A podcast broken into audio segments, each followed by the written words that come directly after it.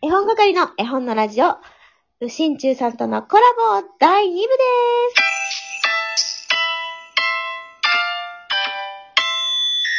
す。それでは、第2部もうしんちゅうさんにおいでいただきましょう。どうぞどうも、こんにちは。うしんちゅうです。一つ引き続きよろしくお願いします。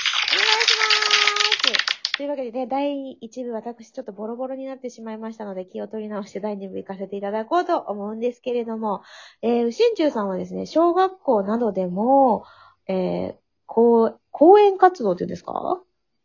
そうですね。あの、学校側から依頼されたりして、えっ、と、お話をしに行くという形ですね。うんうん。はい実は明日もあるということで。そうです。実を言うと明日も、えっ、と、小学校6年生160人か170人ぐらいにしお話をさせていただきます。そう、明日のテーマとか、もしよかったら軽く教えてもらってもいいですか？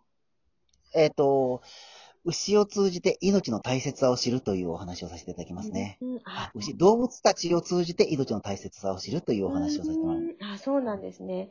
あの、はいさっき、あの、ちょっと紹介していただいた書籍があるので、もしよかったら、あの、うしんちゅうさんの後輩さんでしたっけ？はい。ちょっと待ってくださいね。はい。ありますか？いましたすいません。いきなり言っちゃって。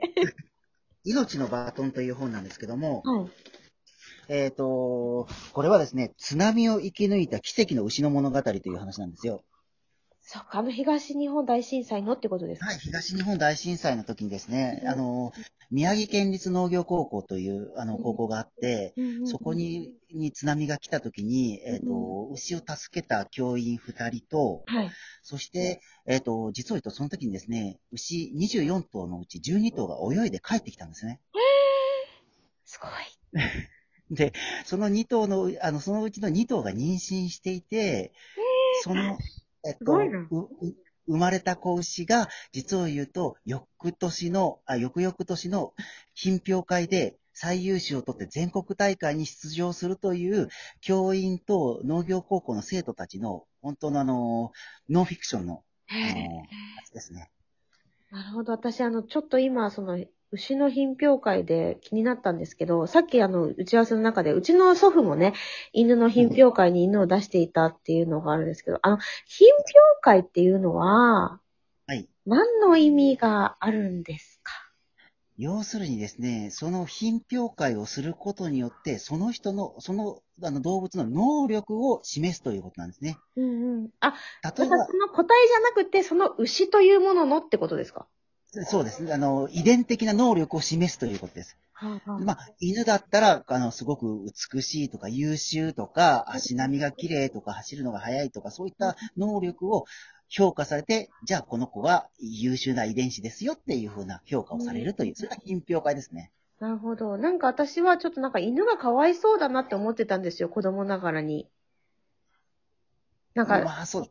立ち方とか、見せ方みたいなのを綱をすごい引っ張られてやられてたので、ね、なんか、犬なのにって思ってた。それはですね、ある意味、あの、愛情と信頼があるからそこまでのことがやれるんです。なるほどはい。愛情と信頼がなければ、い犬も動物も言うこと聞かないですし、だから日々の愛情があってからこそ、そういう姿勢がちゃんと取れるんですね。なるほど。なんか私の長年のモヤモヤが今の一言で。そうか、そうですよね。言われてみればそうだ、そうだ。うん。はい。そういうことになりますね。いや、何でも知ってる、心中さいやいやいやいやいや、動物のこと以外何にも喋れないんで。ん。いやいや、いや十分ですよ。なんかもう本当に私の知らない世界をたくさん教えていただけるので、なんか、あの、いろんなメディアにもね、出演されているので、テレビなんかにもね、出られたことがあるというのを。そうですね。あの、テレビ、あの、僕がやってた頃なんかテレビは本当毎年のように出てましたし、まあ、全国ネットとかでも3回ぐらい NHK さんとか他の番組とかに出ていましたね。へえ。それは、あの、何ですか、その、命を伝えるみたいな、そういう番組なんですか？そうですね。そういうことも含めてです。あと、アイドルグループがうちに来て、えっと、酪農体験したりとか、そこでこう、あの、命の大切さを触れ合ってという形だったりとかもありましたね。うなんですね。あの、今またちょっと、いきなり質問したいんですけども、それこそね、あの、犬や猫、か飼ってるお家ってたくさんあると思うんですけども、はい。あの、私も飼いたいんですよね、実は。はい。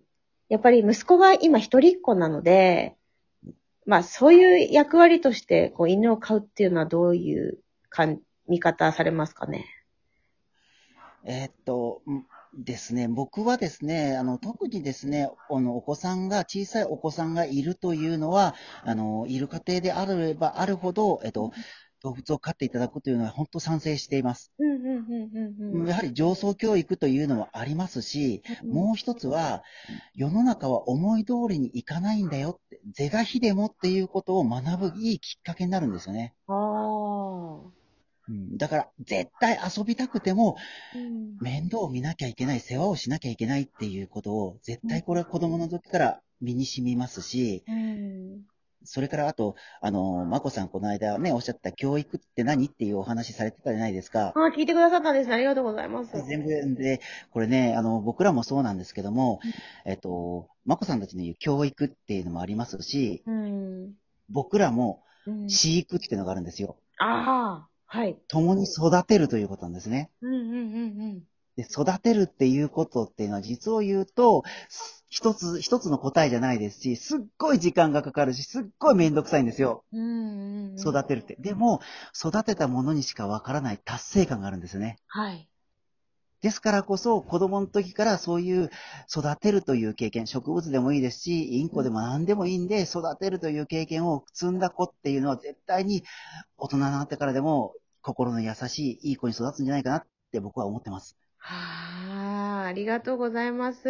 新中さんならではのお言葉だったと思いますね。すごい。うん。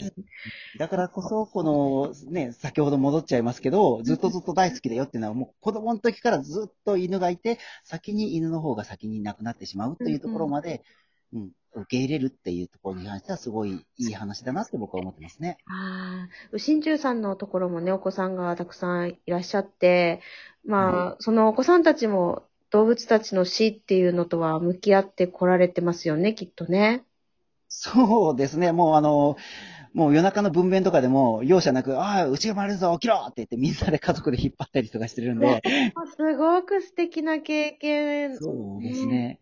で、当然ね、あの、生まれた喜びもありますし、もう一番う末っ子なんか必ず牛に名前つけてくれたりしてましたし、うんうん、で、やっぱりそういう環境に育った子たちだったんで、うん絶対に死ねとかぶっ殺すとか言わないですね。そうですよね。うんはいやっぱその重みを知ってるんじゃないかなって思ってます。そっか。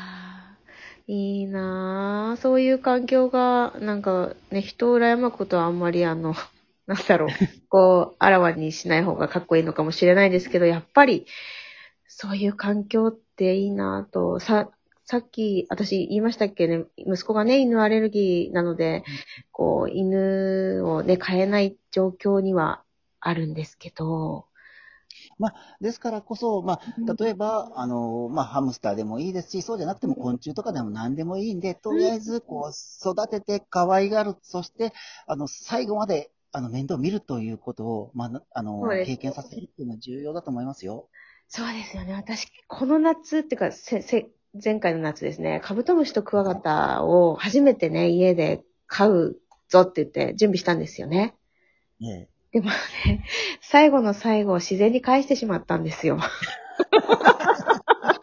そうです。ね、カブトムシはね、長生きさせるんであれば、オスとメスは別々に飼った方がいいですし、ああ、そうなんですね。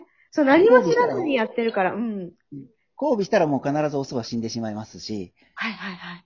うんですんで、あの、長生きさせるんであれば、オスとメスは別々にした方がいいですけども、まうんあ、あの、そこも含めた上でっていう形で、やっぱり死を受け入れるってことも大事だと思いますからね。そうですね。わあ、本当にいいお話をたくさんありがとうございます。いえいえいえね、すいませんたぜひぜひ、あの、いろんなお話を聞きたくて、今回ね、そのコラボするにあたりですね、不心中さんが私にこう、絵本リストを送ってくださったんですね。この、この中だったらどれでも熱く語れますって言って、すごい数の、あの、絵 本をね、リストにして送ってくださって、そのなんか絵本愛もすごく伝わってきましたし、あの、うん本当に、こう、当たり前ですけども、動物のこともだし、あの、もちろん私のこともすごく考えてくださってるんだなっていうのも感じました。いや、あの、本当ね、うち、あの、僕の頃から絵本を、あの、捨てていないんで、あはい。の、我が家にですね、160冊以上あったんですよ、この間数えたら数。えたんですね。うんうんうん。数えますと160以上あって、はい。貸し出してるものが、あの、不明だったんで、今、現状、家にあるだけで160あったんで、おー。で、本当に、あの、昭和の、ねあの、40年ぐらいのものから、もう、今のね、あの、子供たちの分の平成のに、はいえっと、十何年のものまで全てありたんで、はい。160冊ぐらいありましたね。いやー、素敵。それがまたね、次の世代に受け継がれていくんであろうと思いますけれども。ねねえ捨てる気持ちにならないですね、絵本って。そうですね。何世代にもわたって一冊をこう楽しむっていう、そういう使い方もできるものが絵本ですからね。そうですね。うん時代は変わらないと思います、絶対に。そうですよね。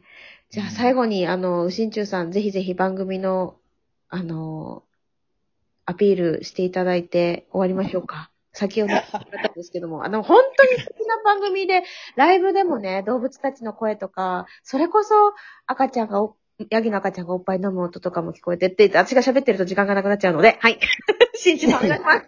えっと、僕らはみんな生きているというあの番組をしています。あの、主にですね、動物の話をさせていただいています。犬や猫や、それから家畜のお話もさせていただきます。ぜひぜひ皆さん、あの、お耳、あの、およ汚したと思って聞いていただけたらなと思います。よろしくお願いします。はい。今日は、うしんちゅうさんに来ていただきました。素敵なお話、たくさんありがとうございます。ありがとうございました。はい。それでは、えー、絵本係の絵本のラジオ、絵本部屋でした。ありがとうございました。